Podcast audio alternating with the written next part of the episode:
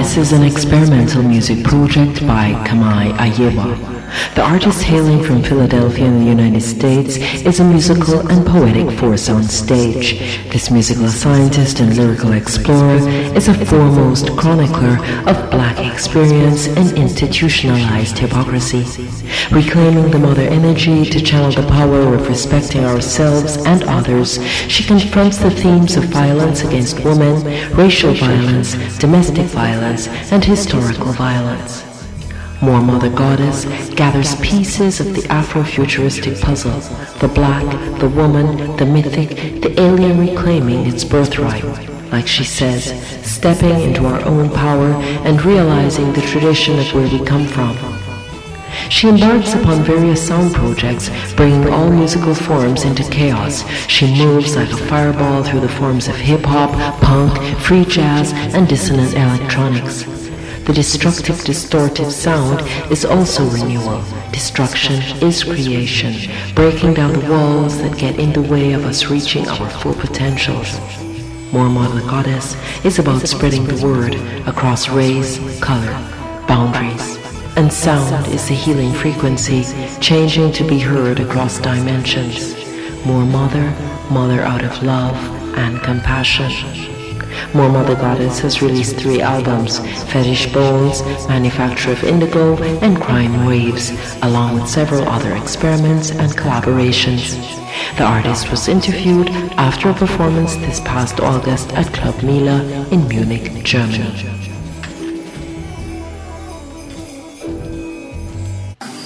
Struggling off powers of dirt. Artificial cold light work. Haunted by 99 pictures. Talking about returning home. Talking about you don't know you're from. Talking about can we just get drunk? Honey diamonds in the fucking trunk.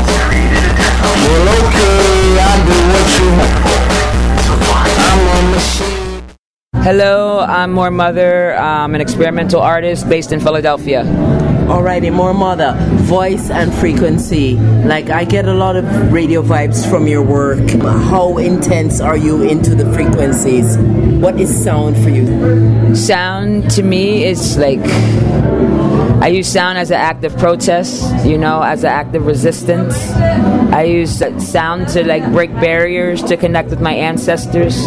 You know, sound is the ultimate tool, is the liberation technology, but it also can be a means of warfare. Down, down, break down. Say you got get, get down, get down, get down, get down, break it down, get down, break it down, get down, break it down, get down.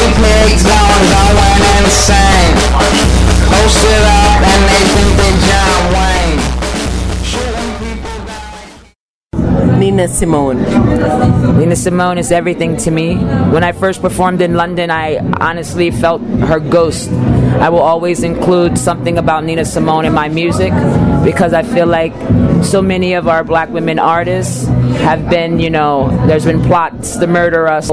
We've been deemed crazy. We have, you know, mostly end up alone, you know. So like, it's real dear to my heart to carry the tradition.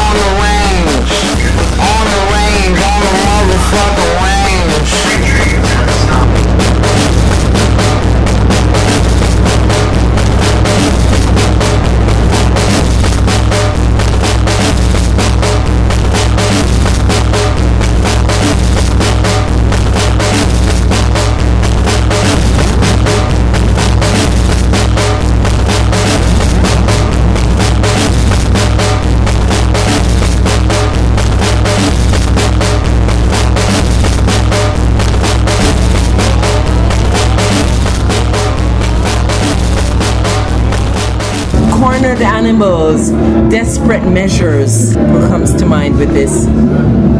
I mean, in desperation, you know, most people will do anything, you know. Most people will kill their mother in desperation, you know, sell their soul in desperation. So um, I feel like we have to stay headfast, you know? We have to realize that we can change the future. The babysitter just got paid. Karma just got erased. Collect your blessings and you're on your way. I'm in line, I'm in line, I'm in line. At the soup kitchen, I'm in line, I'm in line. For some bread, cheese, and some bottom milk. You ain't shit, so you ain't better stop and look. Don't waste my time. These people out here trying to steal my shine. These pigs trying to blow my mind.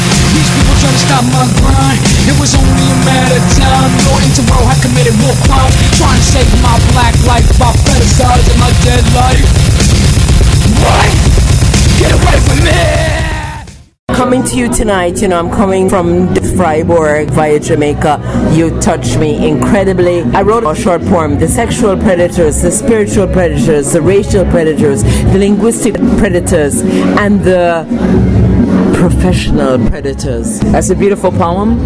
Um, I, I don't think that everyone's human. I believe there's some, some people on this planet are monsters, and the predators are real, and they're coming for our livelihood. They're coming for our blood. They're coming for our DNA. They're coming for our children, and we have to be aware of this, but also realize that we do have a chance to change our own reality and destiny. You can see my dead body at the protest. You can see my dead body at the protest. You can see my dead body at the protest. Trying to save my black life.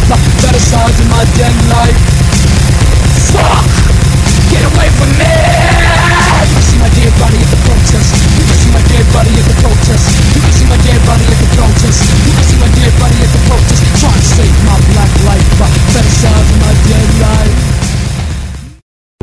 Lord mother goddess. So we need more mother goddesses around us in these times. Yeah. Is that where you are? You know um, i just visited a friend today and they had a brand new baby. And i thought oh my god i'm coming to this concert. More mother goddess. I'm also mother of two kids. And like do we need this more mother goddess energy around? How do we tap into it? What do we want to say with it? Because we have fucking loud voices. It's our voices that count.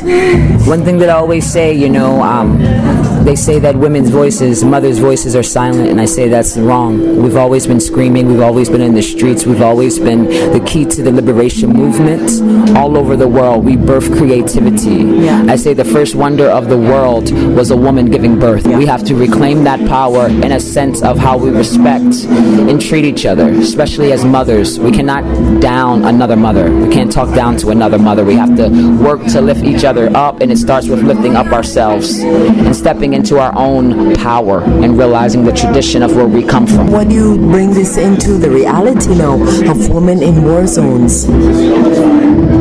I mean, my heart is forever breaking, you know, and through this love and compassion that I have with so many women that are, you know, entrapped in the warfare of their own homes, you know, in their own cities and towns, you know, and it's all about, you know, really like just staying focused and on the path, you know, understanding it's important to give birth. We cannot be ashamed of our bodies. We cannot be ashamed of the power we have to create. And I feel like mothers are the most creative people in the world. I feel like mothers are the only people that should be making protest music. Do you understand what I mean? Well, mother's baby's dying. Hello, like it's Right, just like that's for it. Fun, pop.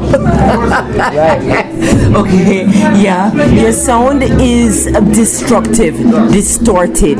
Is this what can renew? Yeah, We well, talk about Kali.